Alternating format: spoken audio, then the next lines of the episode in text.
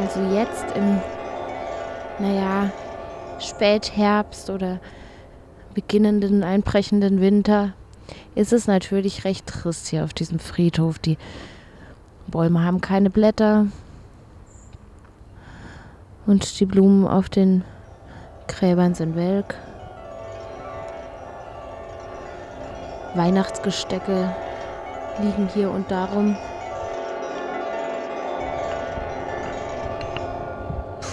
Ganz schön viel. Da, Bertolt Brecht und Helene Weigelbrecht. Die liegen hier offenbar. Es ist ein sehr großes Grab, insofern als wir, ja, das werden so, ja, drei, drei Meter, drei Meter auf eineinhalb Meter sein ungefähr und es ist bepflanzt mit, was ist denn das, Erika oder sowas da hinten, so ein Streifen rosa Kraut. Brecht war ein Riese, aber dass Helene Weigelbrecht auch so groß war? Drei Meter? War Brecht drei Meter? Bertolt Brechts Grab ist ein Ehrengrab des Landes Berlin und das wollen wir festhalten, dass Bertolt Brecht, der Stalinist, ein Ehrenbürger Berlins ist. Ja, und, und seine Frau ja auch eingeheiratet. Eingeheiratete Ehrenbürgerin. Ohne eigenständige Leistung, außer dass sie einige Bücher von Brecht geschrieben hat, aus Versehen. Ich glaube, die eine Hälfte sagt, dass Brecht nett war und seine Frau sozusagen auch teilhaben lassen hat an seinem Ruhm und sie durfte auch produktiv sein und die anderen sagen, er war zu sie aussehen wollte. Und er hat selber den Ruhm eingestrichen.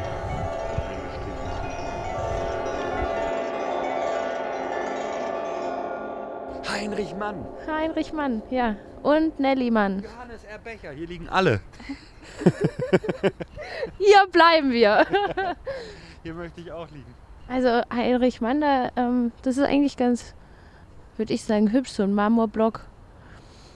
Und ganz schlicht gehalten. Und ein Ein Kopf, ja. Der Kopf von Heinrich Mann schwebt über dem Grab. von Heinrich Mann. Das Schöne ist, dass Heinrich Mann direkt neben Johannes R. Becher begraben ist. Zwei Ehrengräber der Stadt Berlin. Auch diese beiden Menschen sind offensichtlich. Oh, tapfer war Heinrich Mann. Nein, Nelly Mann. Da steht nämlich Nelly Mann, der tapferen Lebensgefährtin Heinrich Manns im Exil, gestorben und beigesetzt in Santa Monica, Kalifornien zum Gedenken. Ah, sie war ja gar nicht. Aber Johannes R. Becher haben sie hier direkt neben Heinrich Mann. Ist das jetzt geschmacklos oder geschmackvoll? Weiß ich nicht, willst du mir was zu Johannes Becher erzählen? Nee, du kannst zu Hause dir eine Stalinhymne von ihm anhören. Naja, okay. Das ist ein DDR-Dichter. Vollendung träumend habe ich mich vollendet, wenn auch mein Werk nicht als vollendet endet. Denn das war meines Werks heilige Sendung, Dienst an der Menschheit künftiger Vollendung. Oi. Hat der Rhymes gekickt offenbar. Vollendung träumt, ich hab mich verendet. Wenn, ich kann nicht gut hören, kannst du? Du bist der Papa. Vollendung träumt, habe ich mich vollendet.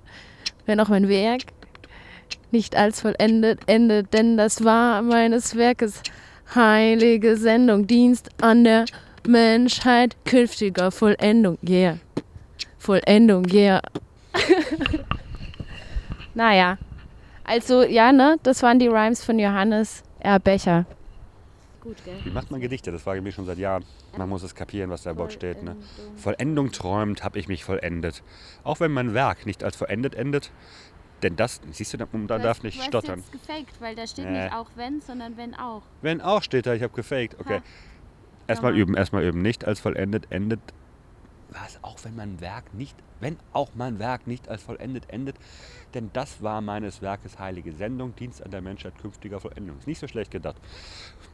Vollendung träumt, habe ich mich vollendet, wenn auch mein Werk nicht als vollendet endet. Denn das war meines Werkes heilige Sendung, Dienst an der Menschheit künftiger Vollendung.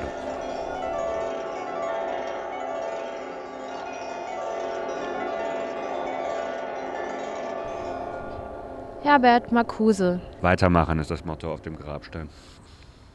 Oh, und sieben Steine, ich will auch einen Stein hinschmeißen. Meine Begleitung hat jetzt einen Backstein äh, gefunden, den, den er auch auf Herbert Marcuses Grabstein gelegt hat. Wo schon andere Steine liegen, muss man dazu sagen. Eher Kieselsteine.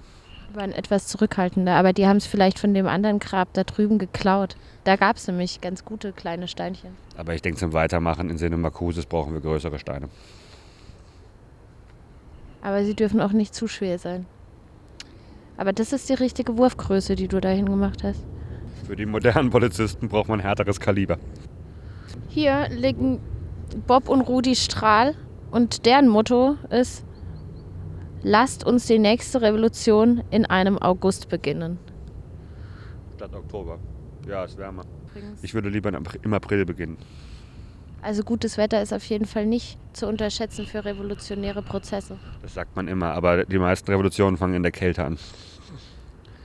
Ich habe auch einen Eindruck, dass diese ganzen WutbürgerInnen sogenannten irgendwie immer, wenn es kalt wird, vor allem das Bedürfnis haben und Nazis auch, die auf die Straßen die zu gehen. Wutbürger außen gehen dafür, wenn es warm ist auf der Straße. Harun Rocky. Der war auch 68er und Filmemacher.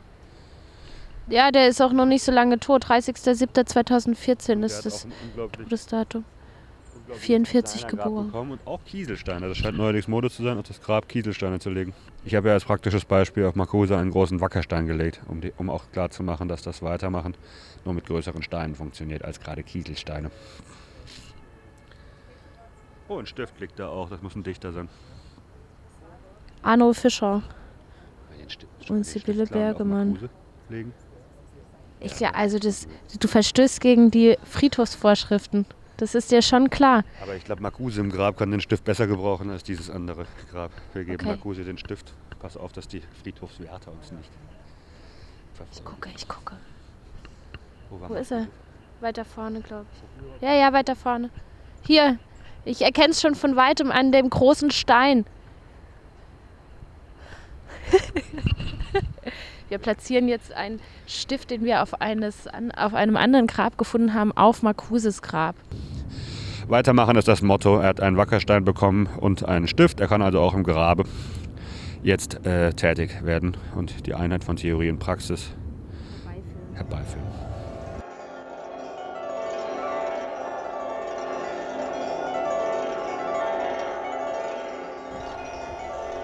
Luther Bisky ist, glaube ich, einer von den Schwachköpfen von der PDS, aber der ist mittlerweile auch gestorben. Der ist auch groß. Nee, der ist nicht groß. Der ist überhaupt eher.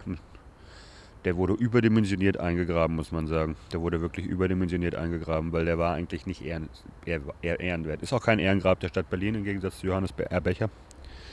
Bisky hat ja eher den Untergang der DDR, denke ich mal, beflügelt. Hat aber ein Bild bekommen. Ein Schwarz-Weiß-Bild eingerahmt und gar nicht äh, von Witterung oder sowas angegriffen. Sieht äh, aus, als würde sich jemand hier drum kümmern. Ich fände, dass jetzt jemand Grabschändung begehen könnte. Das könnte hier die rasende Reporterin für Radio Korak sein und das Bild nehmen und zerstören. Nee. Für die Toten ist sie dann doch noch da, okay. Also es ist ja- wohl ein Unterschied, ob man einen angeranzten Bleistift von einem Grab entwendet oder ob man ein Foto des Verstorbenen, was auf dem Grab steht, entwendet, oder? Das stimmt. Nein, wir schänden keine Gräber, das würde man nicht tun. Nicht mal PDS-Gräber.